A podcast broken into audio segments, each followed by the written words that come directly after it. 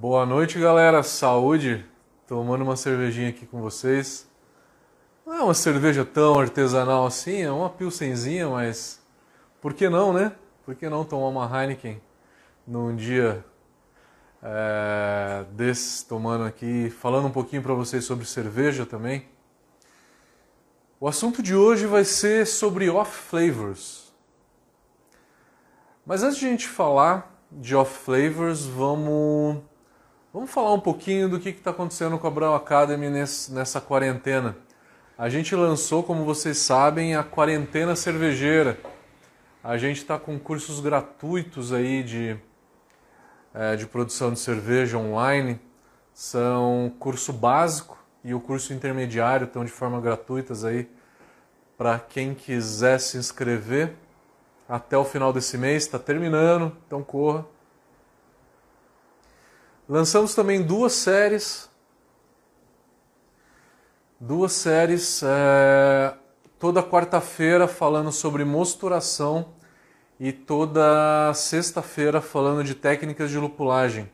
Então toda semana a gente tem um vídeo novo. Fiquem atentos. A gente está com alguns cursos que a gente vai fazer ao vivo e nessa semana a gente vai ter um curso de elaboração de receitas ao vivo.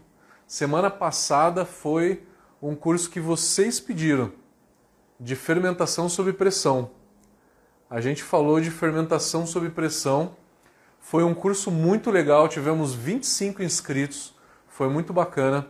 E nessa semana, quarta e quinta-feira, a gente vai ter um curso de elaboração de receitas ao vivo aí para vocês, tá?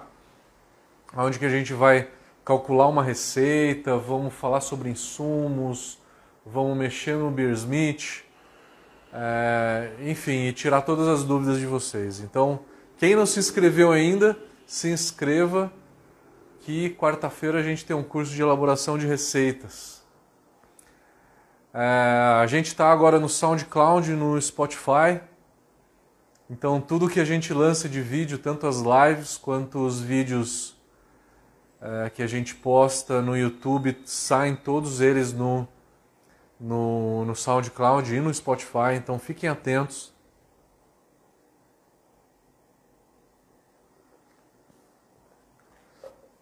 Entre outras coisas, né, temos o curso de tecnologia cervejeira que está inteiro gravado. Quem tiver interesse, se aprofundar um pouco mais, é um curso completo de 110 horas. Você pode se inscrever e depois ir assistindo o vídeo conforme você for tendo interesse, for tendo disponibilidade, né? E quem está em casa tem bastante interesse de se aprofundar um pouco agora, né? Então, curso de tecnologia cervejeira inteiro gravado já no site da Brau Academy. A gente tem um produto novo chamado Mentoria Cervejeira, que é um misto de curso e consultoria que você escolhe o tema e aí a gente fala individualmente com cada um, né? E podemos falar sobre alguma receita que vocês fizeram, é, algum tema de algum curso que vocês querem se aprofundar e até chegar a elaborar receitas com vocês, tá? Vamos começar então o tema de hoje que é falar sobre off flavors. Foi um tema que vocês também pediram por conta da, da parte teórica, né? Lógico, a gente não vai conseguir aqui fazer uma degustação prática de off flavors. Isso seria ideal, né? E eu já dei por volta de acho que por volta de uns 50 cursos de off flavor já é, no Brasil inteiro e no curso da Brau Academy, várias acervas, né? É um curso que a gente realmente dá, talvez seja um dos mais pedidos por vocês e também pediram aqui para a gente fazer uma parte teórica. Então a ideia hoje é a gente falar sobre a parte teórica dos off flavors. Como que eu vou fazer hoje? Eu vou conduzir da seguinte forma. É, eu vou pegar o curso avançado de off flavors que a gente dá. A gente usa o kit da Doctorist, é, que é da Doctor Flavors, são 22 flavors. E aí a gente vai passar na apresentação, né, na apresentação que a gente tem no nosso curso. Vamos falar sobre todos os off flavors. Eu vou seguir aqui todos os flavors que a gente geralmente passa. E aí, se vocês tiverem alguma dúvida sobre algum flavor, vamos discutir, vamos colocando pergunta. Então vamos lá, podem colocando as suas perguntas que eu volto no final da apresentação sempre para responder todas as perguntas. Tentam fazer as perguntas bem de uma forma bem completa, tá? Quanto mais completo. Vamos lá. Primeiro dos off flavors. Na hora que eu seleciono todos os off flavors, eu vou pegando os mais leves, né, na degustação para não poluir muito o paladar da galera e vou deixando os mais complexos para depois. O mais leve de todos, eu vou falar aqui da descrição do off flavor, como que a gente percebe ele, como que a gente, como que ele acontece na cerveja, né? E se a gente consegue evitar ou não.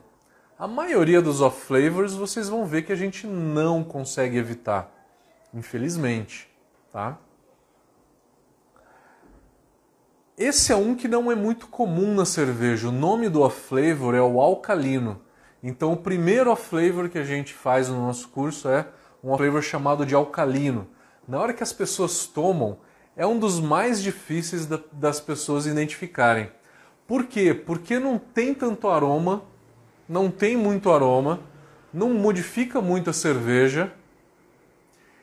Ele tem um pouquinho de aroma, um pouquinho de sabor que ele é remete um pouco a sabão de coco, sabão em pedra. Na boca, ele parece ser é, algo doce. Tem muita gente que confunde com diacetil, com DMS, porque ele aumenta o dulçor.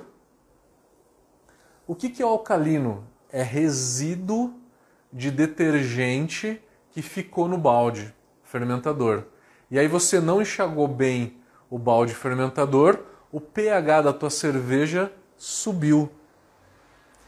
É muito interessante aqui porque a gente pode fa fazer um parênteses e falar sobre o pH da cerveja, que é um fator muito legal, que eu vou abordar na nossa série de mosturação. Eu tenho um vídeo falando só sobre pH. Ainda não saiu, tá na programação da série, tá? O que, que acontece na hora que a gente sobe o pH, a cerveja muda o sabor. Como que fica o sabor da cerveja quando o pH fica mais alcalino? Vocês sabem qual é o pH da cerveja envasada?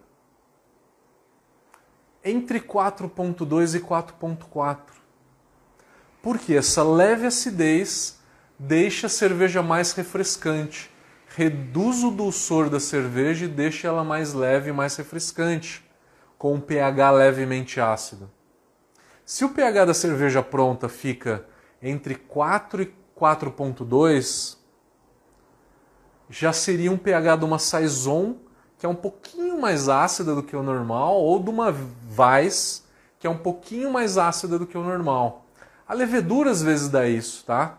A levedura de Saison e de Weiss, quando elas fermentam muito, elas acabam baixando um pouquinho mais o pH. E deixa a cerveja um pouquinho mais ácida, um pouquinho mais ácida. Ela ainda não está azeda, né? Cerveja com pH até 4, entre 4.2 e 4, não está azeda ainda. Ela vai ter uma sensação de azeda abaixo de 4, 3.9, 3.8. Aí essa acidez vai dar o sabor de azedo na cerveja. Então, o meu objetivo de pH na cerveja final é de 4.2 a 4.4. É geralmente isso que tem uma cerveja comercial, que nem a que eu estou tomando agora. Vocês podem medir, tá? Quem tem pHmetro em casa vai ver que o pH gira em torno de 4.3, 4.4, não muito mais do que isso porque essa leve acidez dá refrescância na cerveja. Voltando ao flavor, que é o alcalino. O alcalino ele é resíduo de sabão, que ele aumenta, ele, ele é alcalino, né? ele aumenta o pH. Na hora que aumenta o pH, eu perco a refrescância, aumentando o meu dulçor. Eu sinto mais sabor de malte na minha cerveja. O malte ele é favorecido pelo pH alto. O amargor ele é favorecido pelo pH baixo. Quanto mais ácida a cerveja, mais eu sinto amargor. Mais intensa é a sensação de amargor. Quanto mais alcalina, é, mais dulçor de malte eu sinto. Então, na hora que a tua cerveja tem um pH alto, né, sobrou detergente na tua cerveja e tem um pH alto, você vai sentir a cerveja mais doce.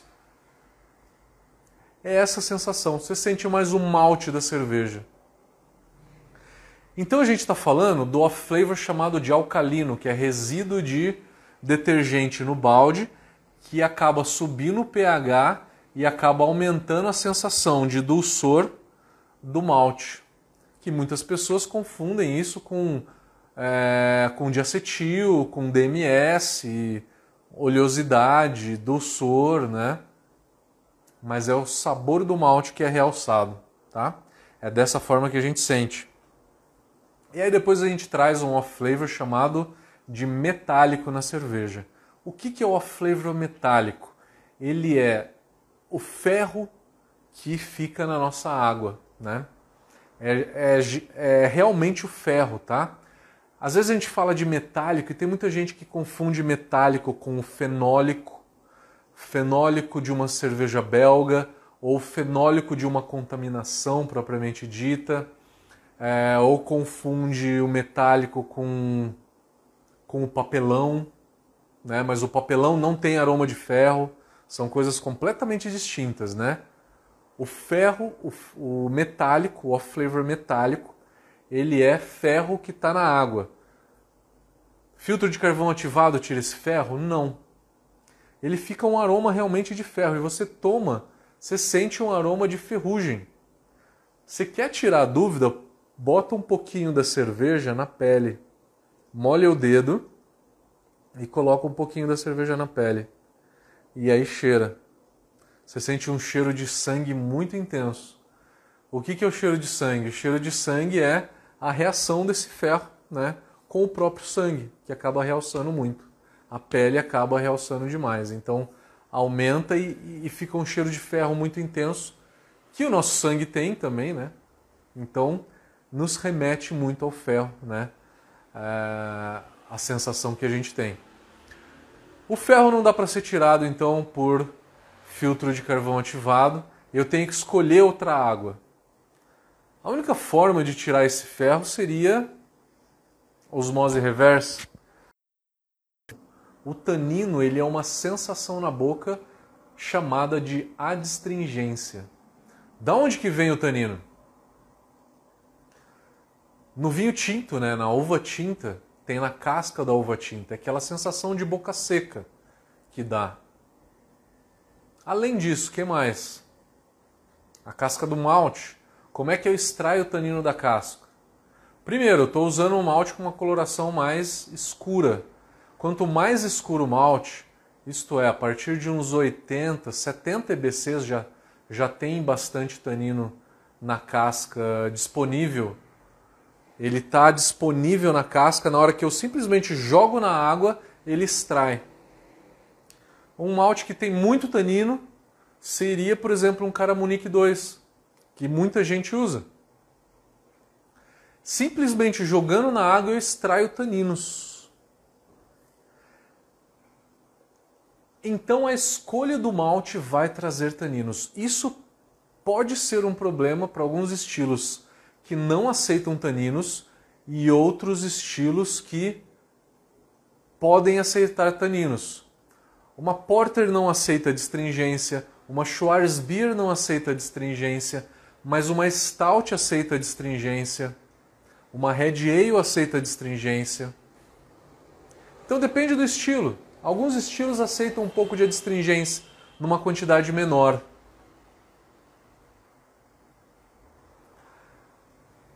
Outro fator que pode dar distringência, decocção. A decocção se leva ao fogo e o fogo extrai um pouco de tanino e acaba ficando, ficando esses taninos aí no nosso, na nossa cerveja. O que mais que extrai taninos? Mash out acima de 80 graus, temperatura mais alta acaba criando uma agitação que extrai da casca do malte durante a mosturação um pouco mais de taninos. Né? Então o nosso mesh out tem que ser abaixo de 80, mesh out e lavagem, né? os dois. Outra coisa que extrai taninos, a água de lavagem tem que estar com pH abaixo de 5.8, porque pH da água de lavagem acima de 5.8 solubiliza mais taninos. A gente está falando de poder de solubilização em termos de pH, tá? É só o pH que solubiliza de acordo é, com o pH da água, tá? O pH da água de lavagem vai fazer, vai extrair mais taninos, né? Porque consegue solubilizar mais, simplesmente.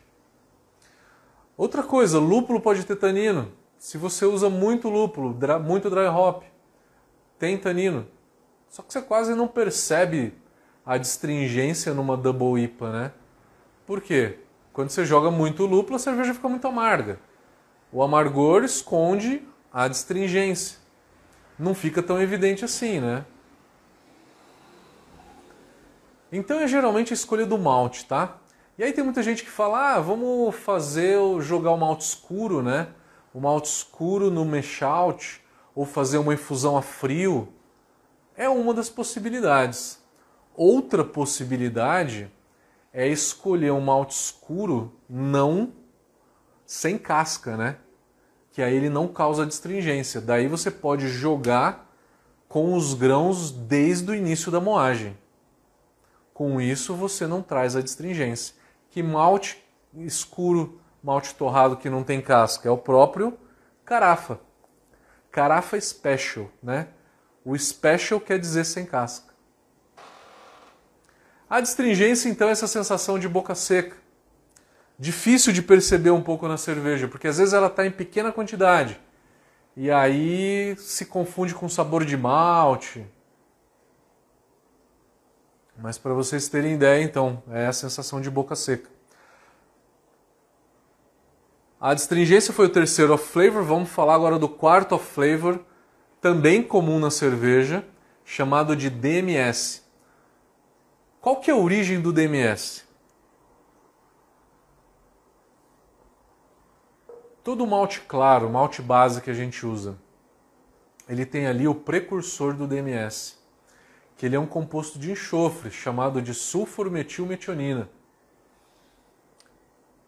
que durante a fervura, a temperatura da fervura quebra o precursor do DMS em DMS propriamente dito e homocernina.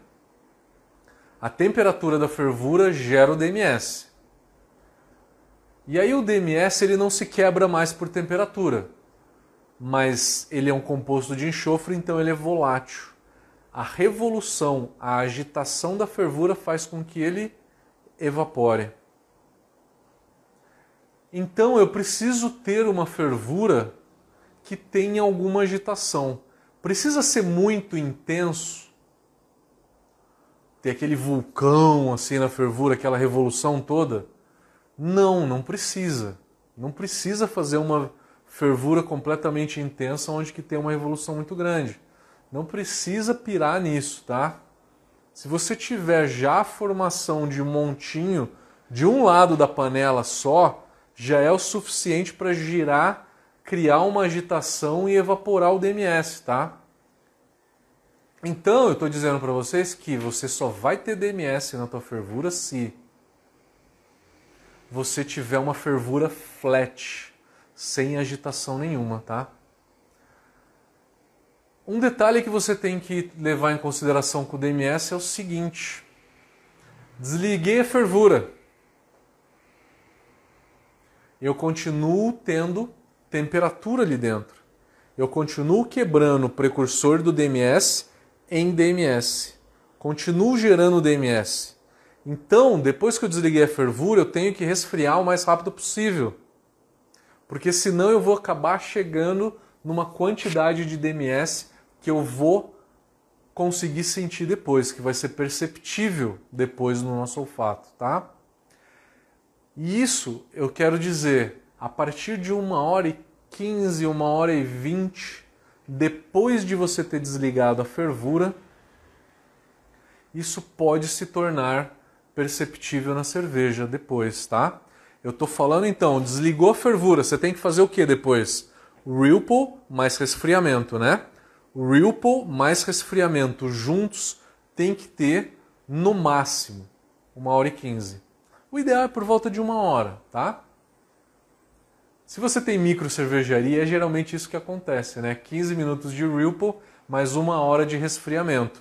Beleza, tá no limite ali, mas tá bom, tá? Porque o DMS ele continua sendo gerado. Vamos supor, se a gente tem uma fervura de 3 horas, completamente infactível, tá? Não é viável. 3 horas de fervura eu continuo gerando DMS. Ele vai gerando aos pouquinhos, sempre quando eu estou fervendo ele está gerando DMS. Só que 60, 70% de todo o DMS é gerado nos 20 minutos primeiros de fervura. Quer fazer um teste de DMS em casa, sem ter que comprar nenhum kit de off flavors, né? Começa a tua fervura sem lúpulo nenhum. Não joga lúpulo nenhum. Deixa ferver ali uns 10 minutos sem, sem lúpulo e coloca o narizão ali na panela. Sente o aroma. É DMS puro que você está sentindo ali. Veja qualquer semelhança com um aroma de milho cozido, lata de milho que acabou de abrir, vegetal cozido, qualquer coisa do tipo. DMS é volátil. Formou, dá para corrigir depois? Dá. Como? Agitação. Quem tem fermentador cônico borbulha um pouco de CO2 embaixo e consegue eliminar o DMS depois, tá? Então o DMS você consegue corrigir depois. De todos os off flavors que eu falei até agora, o primeiro deles foi a alcalinidade. A alcalinidade você consegue corrigir jogando ácido, né? O segundo deles foi o metálico, que é o ferro da água. Dá para corrigir? Não, não dá. O terceiro deles foi a distringência. Dá para corrigir? Não. Quarto, que foi o DMS. Dá para corrigir? Dá. O DMS dá para corrigir borbulhando CO2 por baixo, tá?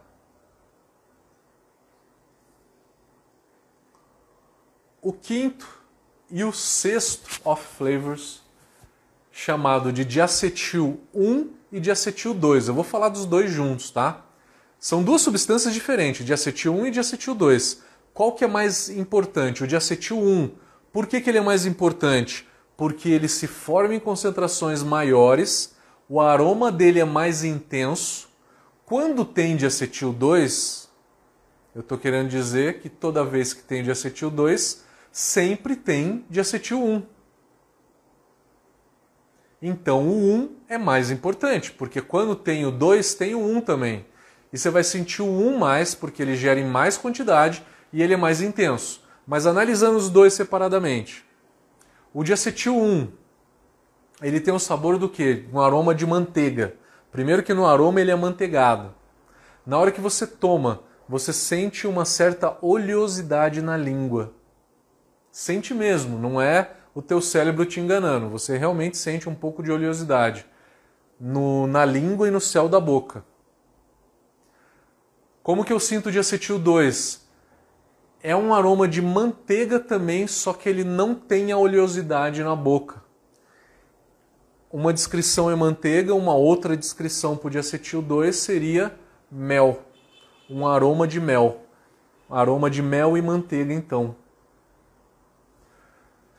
Como que eles são formados? São formados durante a fermentação. Então, durante a fermentação, a gente tem o ciclo de Krebs inteiro, né? E vai lá, vai formando, vai quebrando essas substâncias. E aí lá no final dessas cadeias você tem a geração de diacetil. E aí o diacetil depois ele é quebrado em butanodiona. 2, 3 butanodiona, que não é sensível para o nosso nariz, não tem aroma nenhum. Então, o diacetil 1 e 2, ele é produto de fermentação incompleta. Você tem que, durante a fermentação, provando a cerveja, tá lá no final da fermentação, sobe ela uma temperatura um pouquinho maior, né, para fazer a parada de diacetil. Então, o que, que é a parada de diacetil? Lá no final da fermentação, eu subo a temperatura. Por que, que eu subo a temperatura? Porque numa temperatura mais alta, a levedura consegue quebrar de acetil e acetaldeído, e com isso eu consigo eliminar de acetil e acetaldeído da, da minha cerveja. E numa temperatura mais alta eu consigo volatilizar os compostos de enxofre mais fácil. Então, tá lá na parada de acetil, no finalzinho da fermentação, pega uma amostra e cheira. Com isso, você consegue ver se essa cerveja tem acetaldeído, diacetil e enxofre. Entre esses três, esses três são os piores defeitos, os mais piores não, os mais comuns. Piores tem um monte de outros que eu vou falar no final do, da live de hoje, tá? Os mais comuns de se formarem, tá? É o diacetil, enxofre e acetaldeído. Qual que vai embora primeiro? O que vai embora primeiro é o enxofre, o ovo podre. O ovo podre ele é o mais difícil de se ter na cerveja, tá? Depois é o diacetil. O acetaldeído, desculpa, depois é o acetaldeído que vai embora. E por último é o diacetil. Por isso que é muito comum a gente pegar uma cerveja com diacetil, porque quando tem diacetil, provavelmente não tem acetaldeído e enxofre. Quando tem acetaldeído, provavelmente tem diacetil também. O acetal, acetaldeído ele é muito mais forte que o diacetil. Ele acaba matando um pouco do diacetil, né? Então é mais ou menos nessa ordem. Primeiro vai embora o enxofre, depois o acetaldeído e depois o diacetil. E aí você tem que sentir, ver se tem algum desses aromas. Se tem, prolonga o tempo de parada de diacetil até eliminar. Eliminou, baixa a tua temperatura para maturação, tá? É dessa forma que a gente tem que pensar então, tá? Diacetil 1, diacetil 2. E aproveitando, já falando também do acetaldeído, que eu falei que a parada de diacetil quebra acetaldeído, né? O acetaldeído tem aroma do quê? De maçã verde. Mas não é uma maçã verde docinha, é uma maçã verde solvente remete a thinner, solvente de tinta.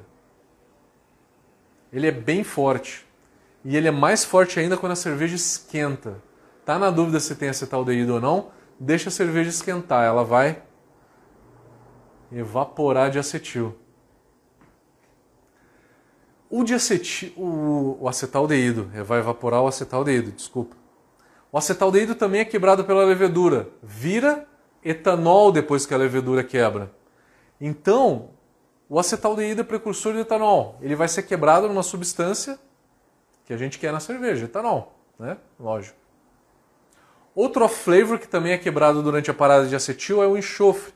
Mais especificamente o H2S. Não é quebrado, ele é volatilizado, desculpa. A levedura produz toneladas de enxofre, tá? H2S. E esse H2S ele é volatilizado pela temperatura. Uma ale é quase impossível de ter enxofre. É mais numa lager que tem uma temperatura mais baixa. Por causa justamente da temperatura, né? Temperatura mais alta volatiliza muito mais rápido. Então, matamos aqui parada de diacetil, que elimina diacetil propriamente dito, o diacetil 1 e 2, como eu falei aqui que tem um e tem o dois, tem o acetaldeído e tem o enxofre, o H2S. A gente tem um outro composto de enxofre que pode aparecer na cerveja chamado de sulfítico, que é o SO3, diferente do SO2. O SO2 é conservante na cerveja. O SO3 é um aroma de fósforo. Também remete um pouco ao ovo podre, né? Compostos de enxofre acaba ficando ali mais ou menos igual. A diferença então, o sulfítico, que é o SO3, ele é formado para levedura, só que ele não é volátil como o H2S. Ele não é volátil como o H2S. Então eu tenho sulfítico. Ferrou. Não vou conseguir quebrar. E nem evaporar.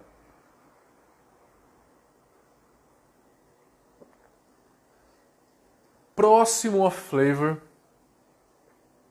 que a gente vai falar é o acetato de etila. que, que é o acetato de etila? Acetato de etila é um éster gerado em alta temperatura de fermentação, principalmente por cepas neutras, seja ela American Ale, California Ale ou seja uma cepa de lager. Mas é muito mais provável que isso aconteça numa cepa Ale. Quais são as cervejas que mais têm, têm esse tipo de, de off flavors? São geralmente as belgas geralmente as belgas, que tem um pouquinho de acetato de etila. Por quê? Porque a belga normalmente ela é fermentada em alta temperatura. Só que aí a cepa belga que a gente geralmente usa para fermentar essas cervejas vão por um caminho metabólico. Se tem qualquer alteração ali no dia na, na levedura, acaba alterando o perfil fermentativo e ele vai por outro caminho metabólico e acaba gerando o acetato de etila, que é a acetona que você tem na tua cerveja, e isso acaba ficando em forma de acetona. No curso de fermentação sob pressão, quem daqui fez, tiver alguém aqui que fez, a gente falou muito. Por que, que a gente usa pressão durante a fermentação, né? A gente usa pressão para reduzir a formação de éster e com isso a gente reduz a, a formação de ésteres indesejados como acetato de etila.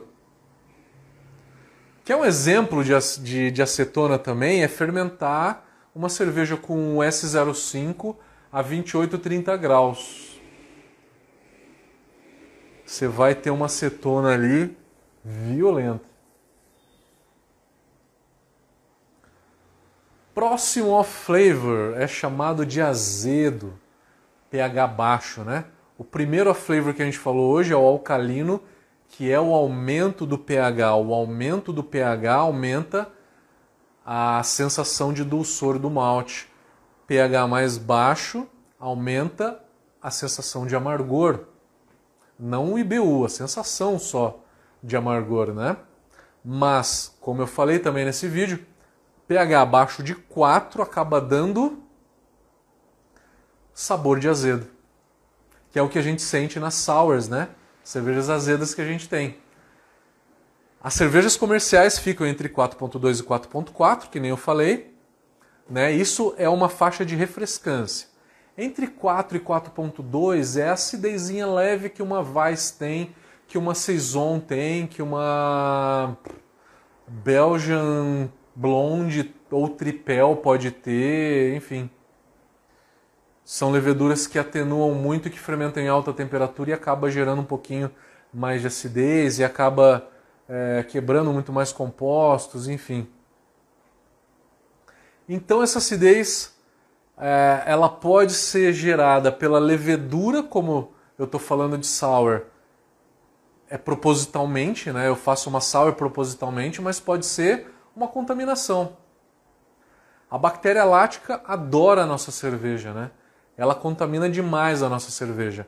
Ela é, em certa forma, inibida é, pelo alfa-ácido do lúpulo, porque a bactéria lática, assim como o pediococcus, são organismos gram-positivos, né? E o lúpulo, o alfa-ácido, acaba inibindo esses organismos gram-positivos.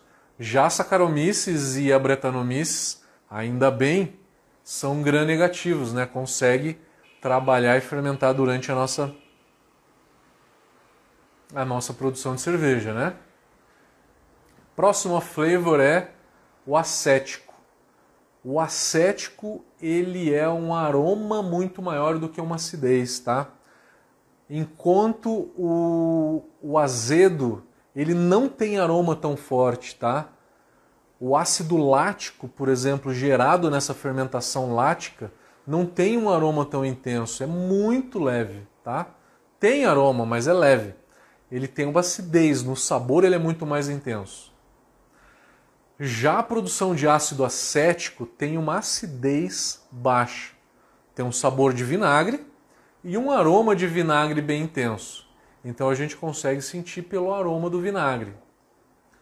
O ácido acético ele pode vir de uma contaminação de uma bactéria acética ou pode vir de uma fermentação de lactobacillus ou bretanomyces aonde você deixou oxigênio em contato com essa, com essa cerveja. Pode ser no momento em que você jogou isso por um barril e aí dentro do barril acabou absorvendo um pouco de oxigênio e aí alguns organismos ali vão gerar um pouco de, de ácido acético aí na tua cerveja.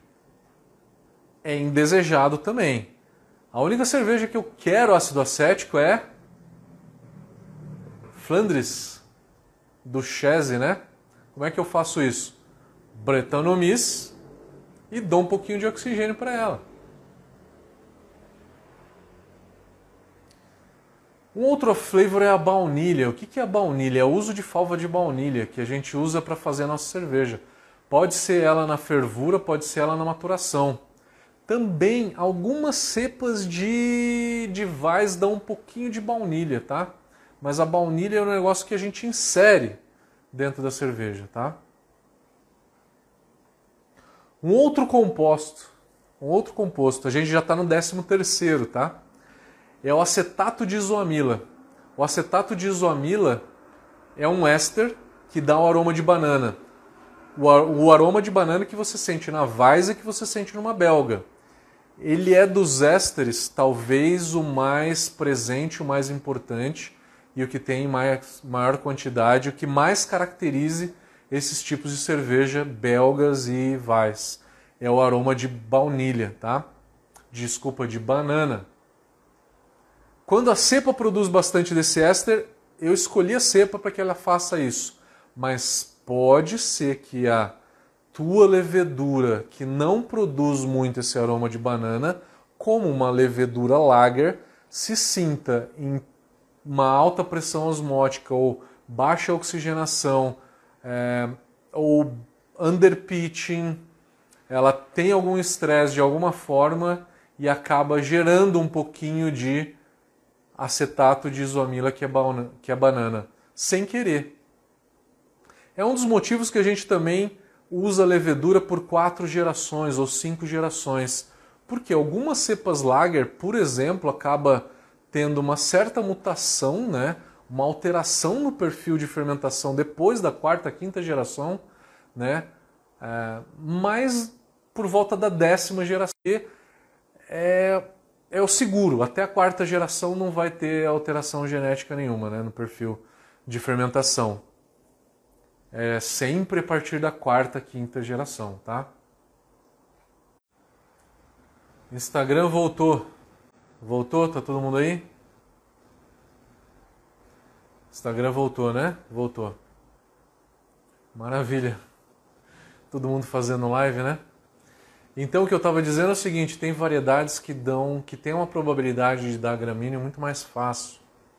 São elas as variedades alemãs mais antigas e as inglesas, que até 3, 4 gramas por litro é seguro você fazer de dry hop na tua cerveja, que acima disso acaba dando um gramíneo, tá? As variedades que a gente usa em IPA é por volta de 8, 10, 12 gramas por litro. Depende da variedade, tá? Algumas variedades têm um potencial de gramíneo maior do que outras.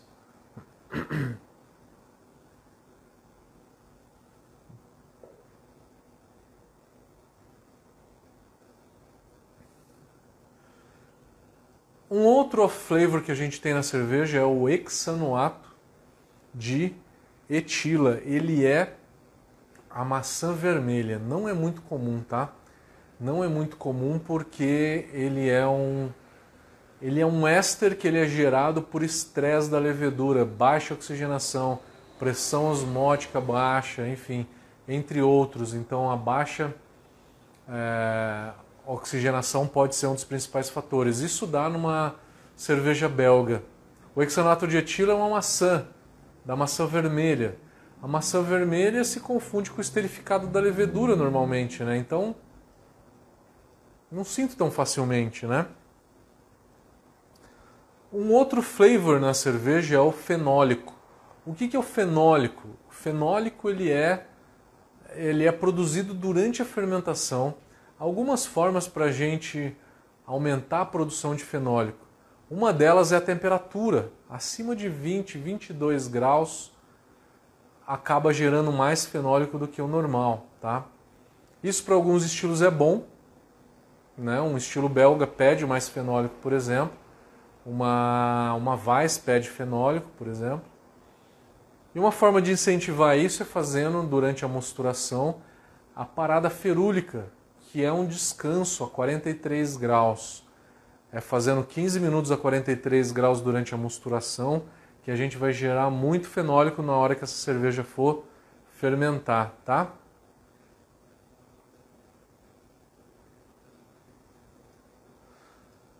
Outro flavor é o isovalérico. O isovalérico ele é um, um fedor de lúpulo, de lúpulo oxidado. Ele dá um aroma de, de queijo podre, chulé, né?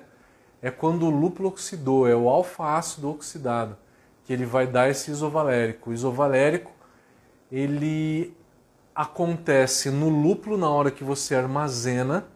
Então, se você usar um lúpulo que está armazenado e tem isovalérico, e aí jogar na cerveja, vai ter o aroma de isovalérico ou depois de envasada a cerveja, vai ter esse isovalérico né, pela própria oxidação da cerveja.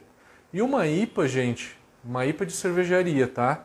A IPA que você tem em casa dura um pouquinho mais. Mas a IPA de cervejaria, por volta de dois ou três meses de produzida, dentro de um galpão já começa a gerar isovalérico, já começa a ter um pouquinho já de, de chulé no teu lúpulo, tá? É um pouco difícil as pessoas identificarem isovalérico porque as pessoas estão acostumadas a pegar uma IPA com isovalérico.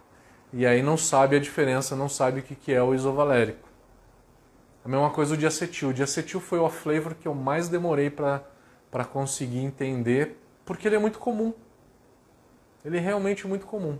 Depois que eu comecei a produzir lager na indústria, que aí eu experimentava a mesma cerveja com diacetil e sem diacetil que eu conseguia então identificar o que era o diacetil. Para mim foi o mais difícil. O isovalérico é um deles, tá? É um dos mais difíceis também. Quando tá muito fedozão de chulé, é fácil. Mas quando o lúpulo ele começou a oxidar e está um pouquinho oxidado, ele está misturado com um monte de óleos essenciais ainda. Então tem óleo essencial, tem isovalérico no meio, e aí é difícil de identificar, tá? Próximo flavor é um odiado por muitos, é o butírico. O butírico, então, é uma flavor que tem o aroma de vômito de, de bebê, né? Ele se dá pela contaminação de algumas bactérias, né? Dentre elas a pectinatos e a megasfera. Papelão. O que é o aroma de papelão? Papelão é a oxidação de ácidos graxos que a gente tem na cerveja. É muito difícil evitar a oxidação, tá? A oxidação ela acontece em toda cerveja, ela vai acontecer em toda cerveja, é apenas uma questão de temperatura, tempo e de transporte, que é o chacoalho da cerveja, que acelera as reações químicas dentro da cerveja, tá? O papelão, ele tem um aroma de papel, papelão molhado e na boca ele fica um pouco áspero. Muito comum sentir isso numa Pilsen, né? Já numa IPA, numa cerveja escura ou belga, se confunde no meio das, dos outros sabores e é um pouco mais difícil de sentir. Um outro flavor é o mercaptano. O mercaptano ele tem um aroma de gás de cozinha, porque o gás de cozinha na hora que ele vaza é o cheiro exatamente do mercaptano. É o mercaptano que tem também no gás de cozinha, tá? E como que ele vem para a cerveja? Na hora que dá autólise. A autólise ela acontece quando a levedura fica armazenada por muito tempo sem comida. Seja ela no fundo do teu fermentador por mais de 30 dias, seja ela na tua geladeira por 30 dias também. Vai gerar autólise, tá? E vai dar esse aroma de gás e vai dar um aroma de óleos. Porque tem muito óleo dentro da, da, da levedura, tá? Que aí explodiu a célula, acaba ficando oleoso a cerveja e até prejudicando a retenção de espuma também, né? Vamos pro clorofenol. É o flavor mais odiado do universo. O clorofenol, ele é o cloro que tem na água, que aí ele começa a reagir com as substâncias do malte já durante a mosturação, e aí ele vai aparecer lá na cerveja pronta em forma de clorofenol. Ele é um medicinal, ele fica na boca raspando, rasgando, né? E ele está na água, ele é o cloro que tem na água. Por isso que a gente usa filtro de carvão ativado. Última flavor, vigésimo segunda flavor.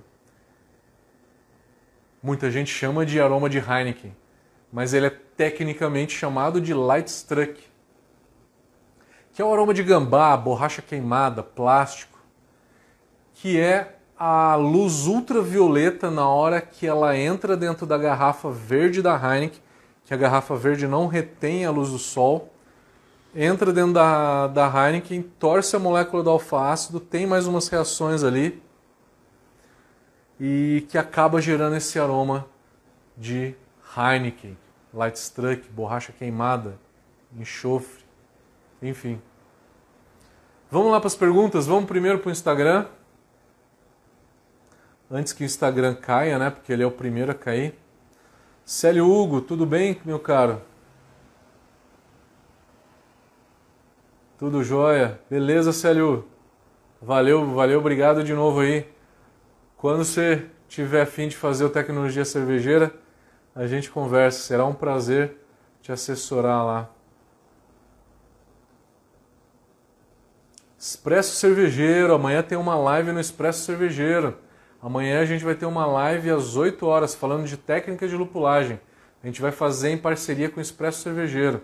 Então, quem tiver por aí amanhã às 8 horas, live nós. E quem quiser fazer o curso de elaboração de receitas, vai ser nessa quarta-feira e na quinta-feira, tá? Dessa semana, 22 e 23. A gente vai fazer online e ao vivo, tá? Vocês vão poder interagir, vão poder fazer perguntas, enfim. Todas as inscrições estão lá no site da Brau Academy, tá? Elaboração de receitas ao vivo no dia 22.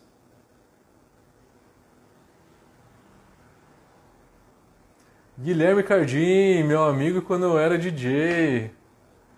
Como é que tá? DJ Manox na, na pegada, isso aí. Célio Hugo, se eu vou abordar off flavor do dry hop. É o gramíneo, né? É o gramíneo. O gramíneo ele é dado pelo cis-3-hexanol, não pelo mirceno propriamente dito. O mirceno ele é fedidinho também, viu? Ele é bem ruim. A Milena está perguntando se o metálico pode ser evitado corrigindo a dureza da água. Não, não. O metálico ele vem do ferro especificamente, a ferrugem. Não dá para corrigir aumentando sais, corrigindo a água, colocando cálcio enfim, não dá para corrigir durante a abraçagem nem depois, tá? O Eduardo está perguntando qual o pH ideal para a lavagem? Abaixo de 5.8, porque acima disso acaba solubilizando muito polifenol, tá? É por conta da solubilidade.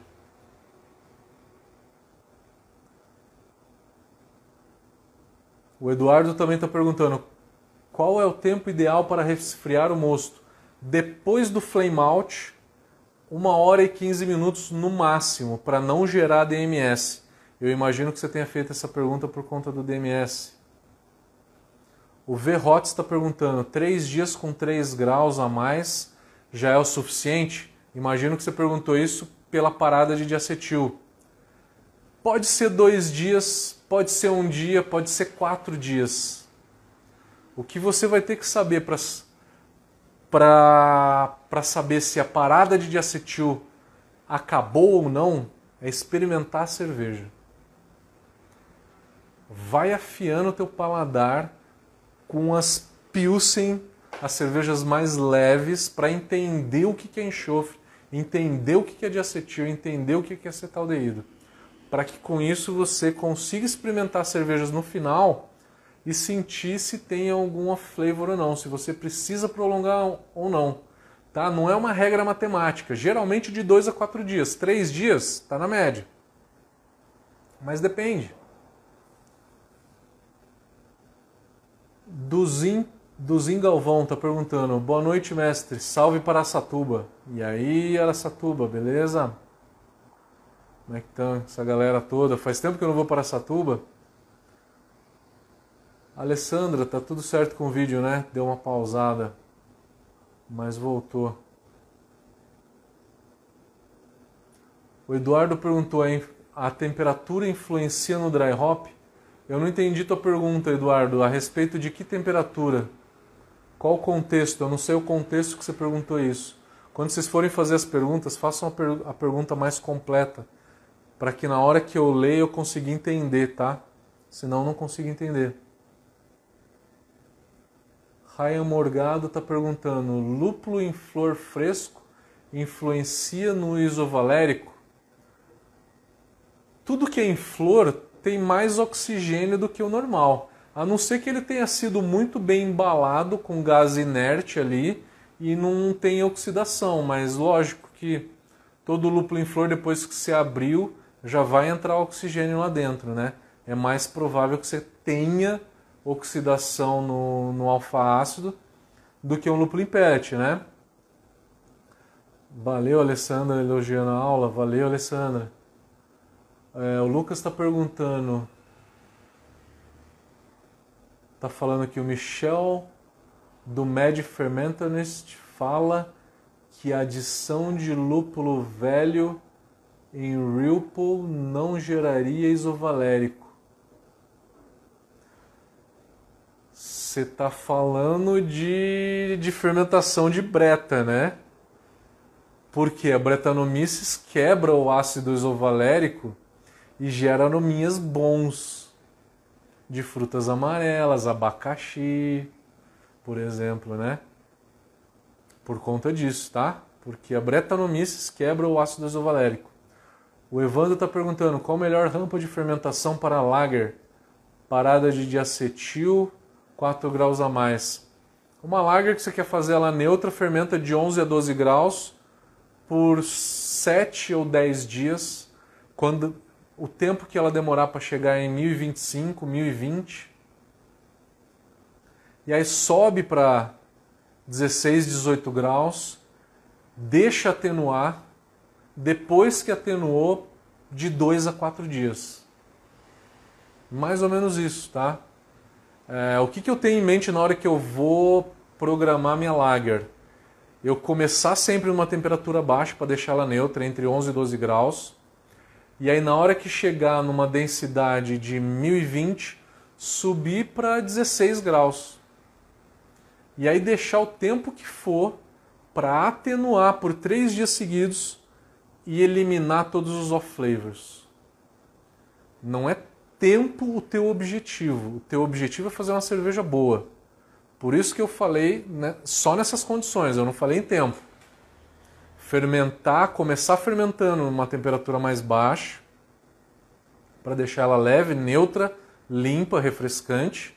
Na hora que tiver no finalzinho, isso é por volta de 1020 de densidade, sobe para a temperatura mais alta, para acelerar um pouquinho e eliminar os off flavors. E eu só vou parar de fermentar na hora que a minha cerveja estiver limpa, tá? Se isso demorar 10 dias ou 14, o importante é você fazer uma cerveja boa. Expresso Cervejeiro está falando, todo mundo amanhã lá no Expresso Cervejeiro na live, exatamente. 8 horas da noite aqui amanhã. O Eduardo perguntou do amargor, mas eu não sei a respeito do que, Eduardo. Faça as perguntas mais completas. Lucas perguntou, em New England mesmo, também não não sei referente a que assunto que você perguntou. Deve ser sobre gramíneo. Pode dar gramíneo em New England também. O Eduardo está perguntando: a temperatura do mosto influencia no dry hop amargor? a temperatura do mosto. Você quer dizer a temperatura de fermentação, é isso? Eu não consegui entender se é mosto, mosto é fervura. Fermentação é outra coisa, já é cerveja verde. Eu não consegui entender sua pergunta.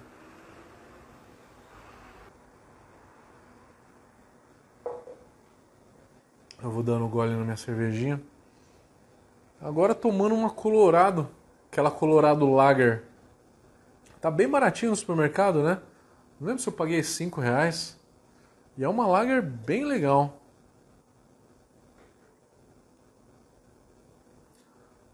Bom,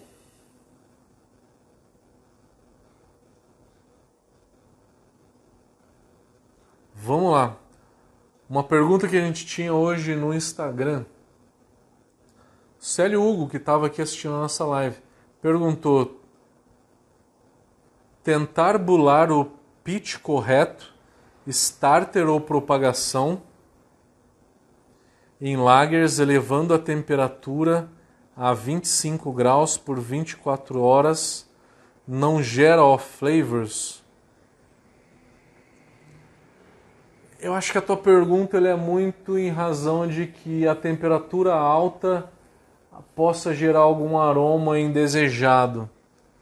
Mas o que acontece é o seguinte: o, o nosso starter ele fede por natureza, ele tem um aroma horrível né? E você toma ele, ele não parece com nada do que você gosta, né?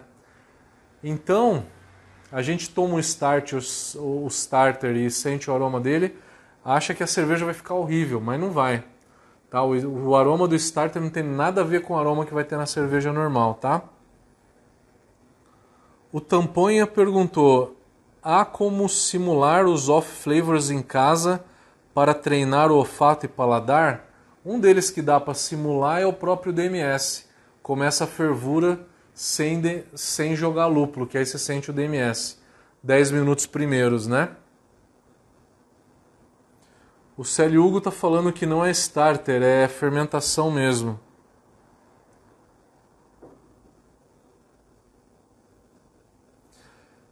Então acho que a pergunta do Célio Hugo é se subir a temperatura para 25 graus Pode ser de lager ou de ale, eu acho que o resultado vai ser o mesmo. Se a cerveja já tiver atenuado, não gera off flavors, tá? Mas se ela não tiver atenuada, ela tiver no meio da fermentação ainda. Lembra um off flavor que eu chamei hoje de aroma de acetona? Hexanoato de etila? A alta temperatura vai gerar essa acetona, tá? Respondido?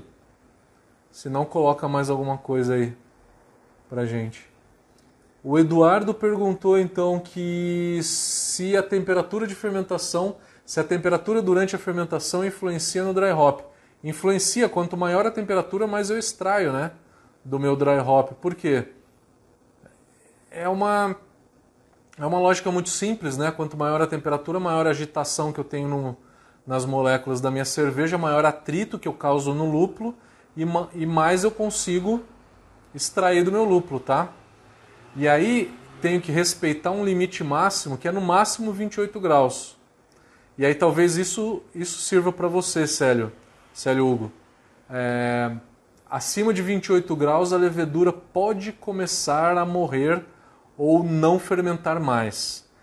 A maioria das cepas vai morrer com 32 graus, tá? Mas acima de 28 ela meio que vai ficar inerte para começar a morrer acima de, de 32, 35 graus.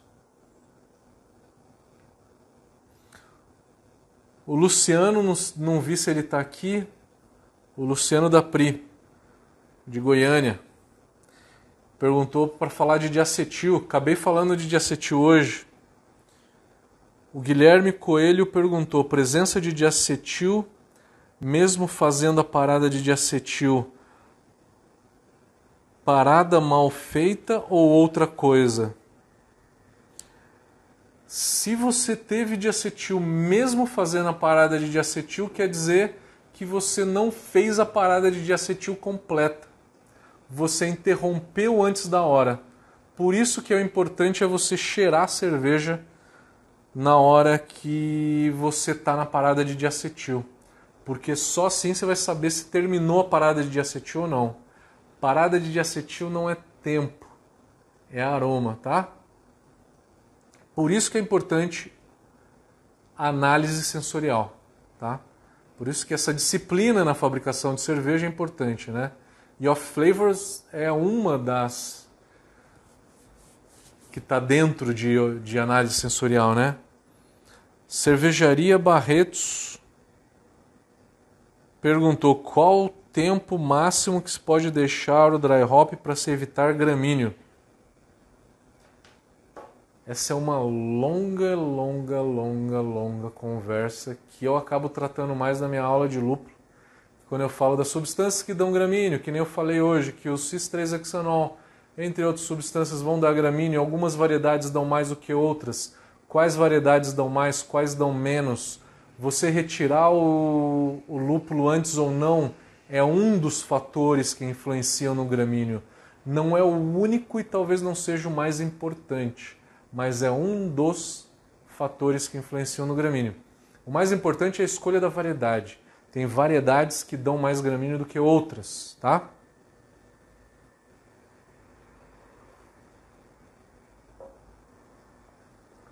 Galera, a gente já deu uma hora e quinze de live já. Vamos ver se tem mais alguma pergunta aqui. Quem tiver já se pronuncia, senão a gente vai se despedindo hoje e amanhã a gente volta no mesmo horário, às 8 horas, para falar de lupulagem, tá?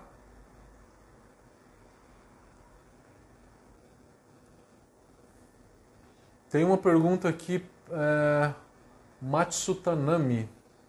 Você aconselha o dry hop por biotransformação com 50% da transformação, da, da, fermentação feita? Então a biotransformação ela acontece na hora que a levedura acaba digerindo algum óleo essencial e gerando aí outros aromas que não estariam ali, né? Que não estariam ali. Quem quer fazer a, a biotransformação joga por volta disso, tá? Na primeira metade da, da fermentação.